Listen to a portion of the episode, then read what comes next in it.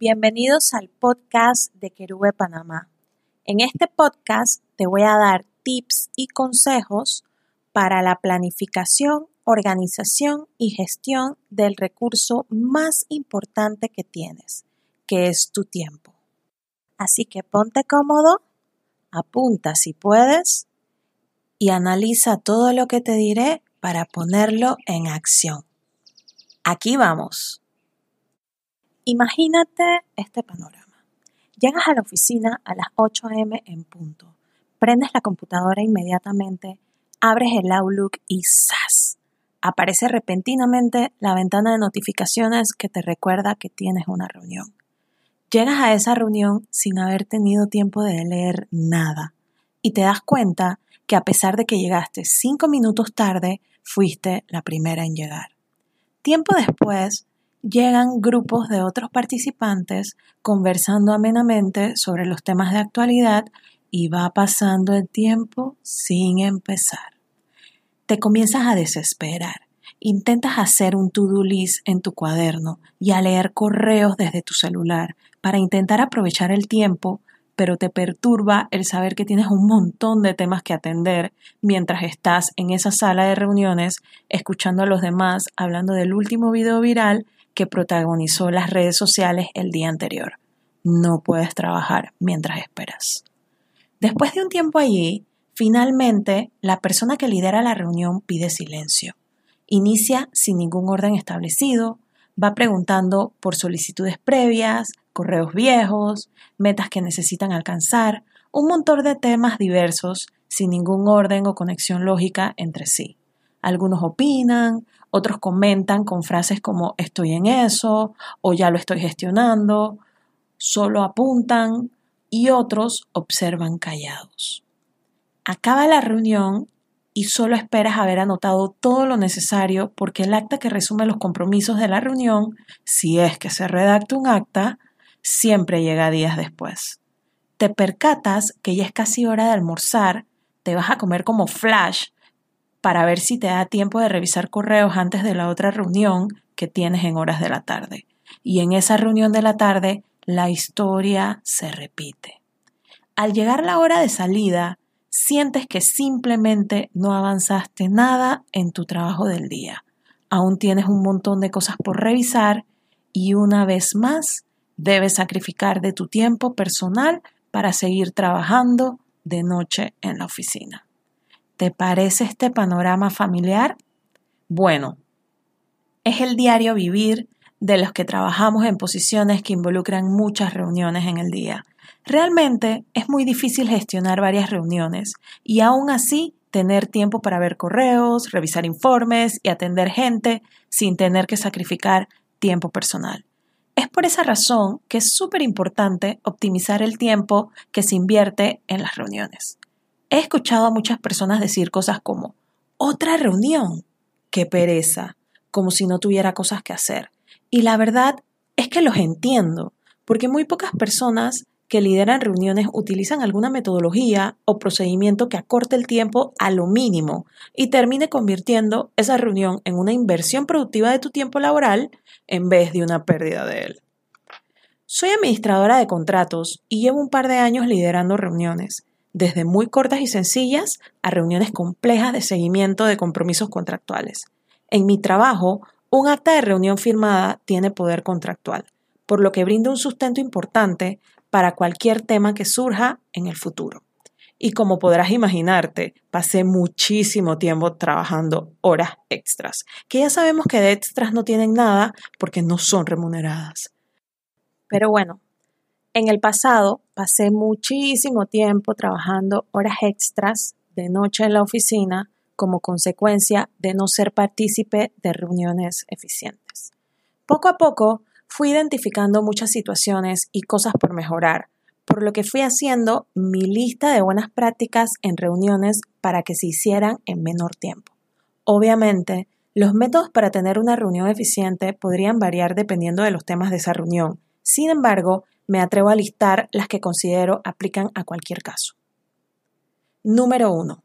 No coloques reuniones en horario inmediato de entrada a trabajar. ni de entrada a la jornada laboral, o sea, 8 a.m., ni de entrada de la hora de almuerzo, o sea, 1 p.m. Es demasiado difícil que se empiece puntual. A la gente le puede pasar muchísimas cosas en traslado, ya sea que se demoren por tráfico, ya sea que necesiten llegar a su puesto a atender algún tema urgente o aprender sus computadoras. Pueden pasar muchas cosas. Es imposible comenzar a las 8 a.m. una reunión puntual. Número 2. Lee el acta anterior con anticipación. Si eres la líder de la reunión, tómate unos minutos para comunicarte previamente con los que participarán y recuérdales los compromisos que tienen pendiente. Créeme, somos adultos y somos profesionales. Podrías pensar que no eres la secretaria de la gente y es totalmente cierto, pero no tienes idea lo perjudicial que será para todos que se pregunte en una reunión sobre algún compromiso anterior y que el responsable simplemente no tenga respuesta para ese compromiso, ya sea porque se le olvidó, porque no lo recordaba, porque lo apuntó no sé dónde, porque está regresando de vacaciones, por lo que sea. Esta situación se ahorra simplemente enviando un chat un día antes a esa persona diciéndole, hola, ¿cómo estás? Mañana tenemos la reunión, recuerda tal compromiso. Y listo. Puede que ya lo recordara o puede que no. No importa. Invertiste menos de un minuto y ganarás un punto menos que mantener en el acta de la reunión. Número 3. Llega cinco minutos antes. Esto es esencial. Por respeto a los puntuales, se debe empezar a la hora pactada Inicia la reunión a la hora que se indicó y dile a todo el mundo que los que no han llegado se incorporarán al llegar y verás que con el tiempo a esos impuntuales les dará pena entrar con la reunión ya iniciada y mejorarán su tema de puntualidad. Número 4. Planifica tu intervención en la reunión preparándote para cada punto de manera breve y concisa. Si es un tema abierto, solo debes escribir el estatus resumido del tema, en qué cancha está ese balón, o sea, en manos de quién está el tema actualmente, la fecha estimada de resolución del tema o de cambio de estatus, aunque no dependa de ti. Se deben plasmar fechas estimadas que motiven a cambiar de estatus ese tema en específico. Y no olvides poner el, el responsable del seguimiento o resolución del tema. Por ejemplo, el proveedor tiene la información y enviará la cotización. Este es un ejemplo incorrecto porque no estás indicando quién es el responsable de darle seguimiento a ese proveedor ni cuándo ese proveedor va a enviar esa cotización. Lo correcto sería decir, María González ya envió la información al proveedor X, el cual se comprometió a enviar la cotización a José Ruiz el 15 de abril. En este ejemplo, el proveedor es algo que tú no puedes controlar. Es probable que el 15 de abril no le mande la cotización a José Ruiz. No importa. Lo importante es que en el acta y en la reunión se hable de alguna fecha estimada en donde darle seguimiento a ese proveedor. Si el 15 de abril no ha mandado la cotización, ten por seguro que José Ruiz va a levantar el teléfono, se va a comunicar con ese proveedor y va a preguntar qué pasó. Esa es la importancia de plasmar fechas en las reuniones, tanto en el acta como decirlo. Si el tema es un tema cerrado, solo debes escribir una afirmación si ese tema es relevante. Borra cualquier afirmación del acta que ya se haya quedado plasmada con anterioridad y si lo mencionado no es relevante, no lo dejes en acta. Hagamos actas claras, directas y cortas. No es necesario poner toda la historia de amor de cada punto. Si el acta es muy larga o todo el mundo, a todo el mundo le va a dar pereza leerla, tenlo por seguro. Número 5. Evita utilizar gerundios. Los gerundios son acciones en desarrollo.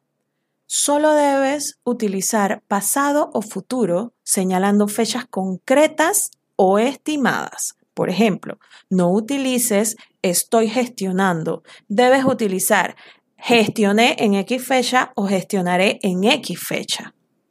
Un ejemplo incorrecto y que se repite mucho sería se está gestionando la creación de la orden de compra de computadoras. Esto no es cierto. No puedes decir que se está gestionando porque en estos momentos no le estás gestionando, en estos momentos estás en la reunión. Debes hablar o en pasado si fue algo que ya pasó o en futuro si es algo que va a pasar. Por ejemplo, si ya pasó, podrías decir, María González gestionó el pasado 20 de abril la orden de computadoras, la orden de compra de computadoras.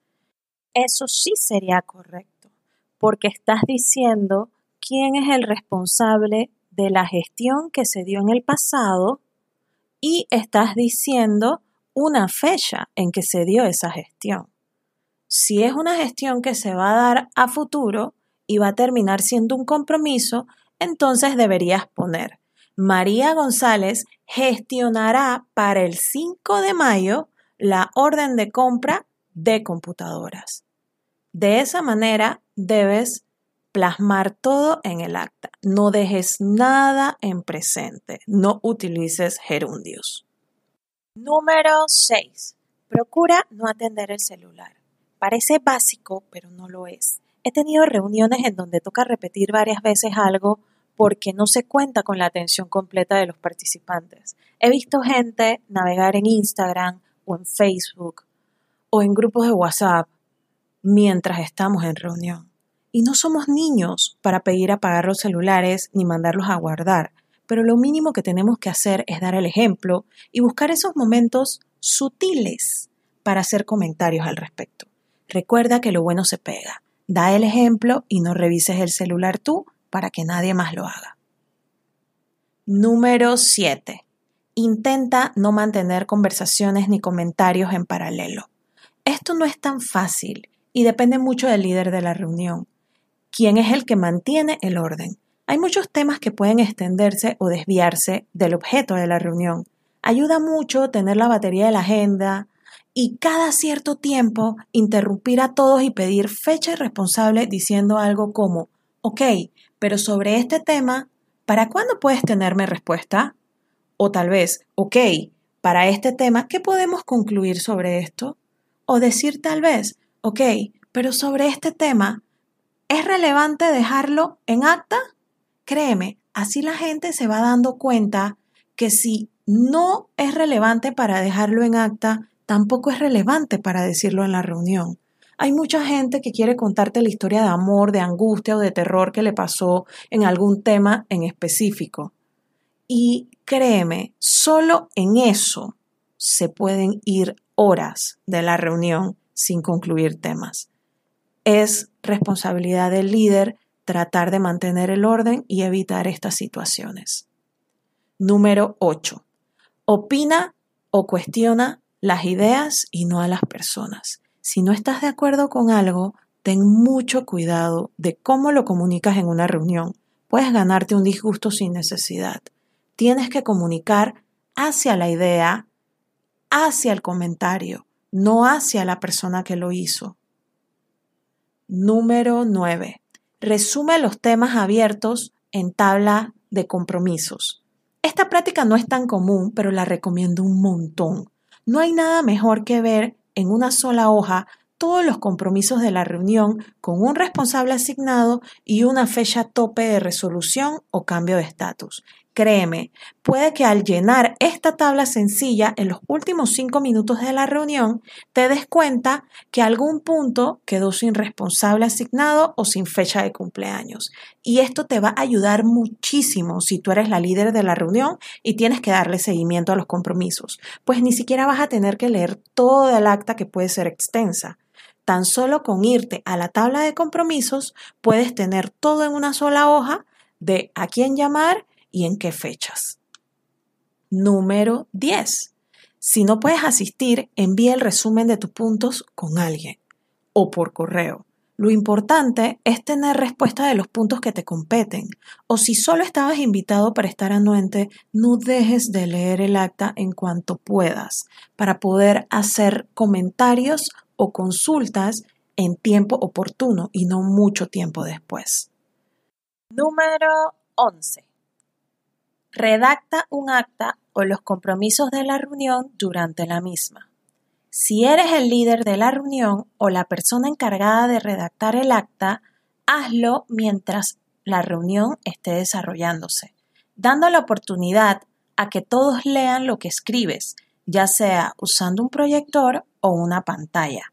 Créeme, con cerrar el acta de la reunión inmediatamente terminas dicha reunión, ahorras un montón de tiempo. He visto casos en que personas revisan acta para ser cerradas días o hasta semanas después, en donde se forma un debate y una discusión por correo electrónico diciendo yo no dije eso, o esa no fue la fecha de compromiso, o eso no debía haberse quedado así, o fulano me dijo que lo que se había dicho era no sé qué, si es que alguien no estuvo en la reunión y ahorita está revisando el acta. Es súper engorroso tener esas discusiones después de la reunión. Esta situación se ahorra fácilmente si proyectas el acta o la tabla de compromisos durante la reunión y todos pueden leer lo que se está escribiendo. Después nada más pide cinco minutos para imprimir el acta si es que necesitas imprimirla y si no, mándala por correo y listo. Nadie va a tener objeciones si leen todos el acta o la tabla de compromisos durante la reunión. Y para ti, como líder de la reunión, va a ser súper beneficioso esta situación, ya que después no vas a necesitar invertir tiempo en adecuar apuntes o preguntar si todo lo que estaba debería estar. O sea, tú te ahorras un montón de tiempo también y nadie va a dar objeciones.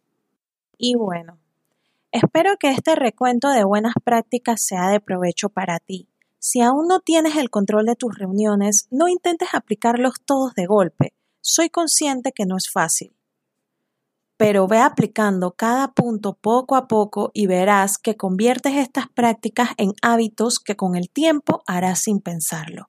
No tenemos por qué invertir muchas horas de trabajo en reuniones que pueden hacerse en minutos. Si te gustó este recuento, te invito a que compartas. También puedes saber de mí en mi página web www.querubepanamá.com o seguirme en Instagram en arroba Panamá.